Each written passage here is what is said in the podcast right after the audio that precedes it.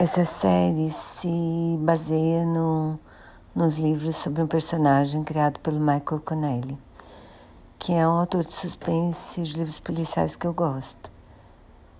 Eu não cheguei a ler os livros dessa série, mas é, é um advogado que é chamado por uma juíza porque ele herdou a carteira de clientes de um colega que tinha sido promotor, virado advogado e sido assassinado na véspera, assim.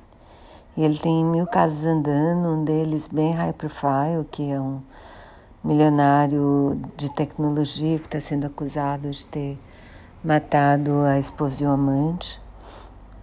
E, e tantos casos correndo, e ele chama a segunda ex-mulher e o namorado dela, que é um investigador super bom, ela chegou a começar direito, mas não, não foi em frente. Ele tem uma primeira ex-mulher que é promotora, bem boa, assim.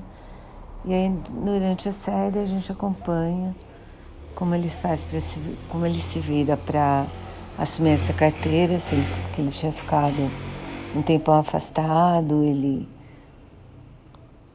ele não conseguiu absorver um cliente que ele achava que era inocente, depois ele tem um acidente no surf, depois ele começa a usar droga, painkillers, né, opioides, depois ele finalmente fica limpo e aí ele é chamado para cuidar desse monte de clientes, assim. E aí a gente acompanha a história dele, a história de uma ex-drogatita que ele defende e acaba dirigindo para ele, o, a segunda ex-mulher, a primeira, a filha, o, a segunda ex-mulher e o namorado dela trabalham para ele nos casos, ele é investigador e ela chegou a pensar em estudar direito, mas depois desistiu, a gente vai descobrir por quê. O caso mais importante é desse milionário aí de tecnologia.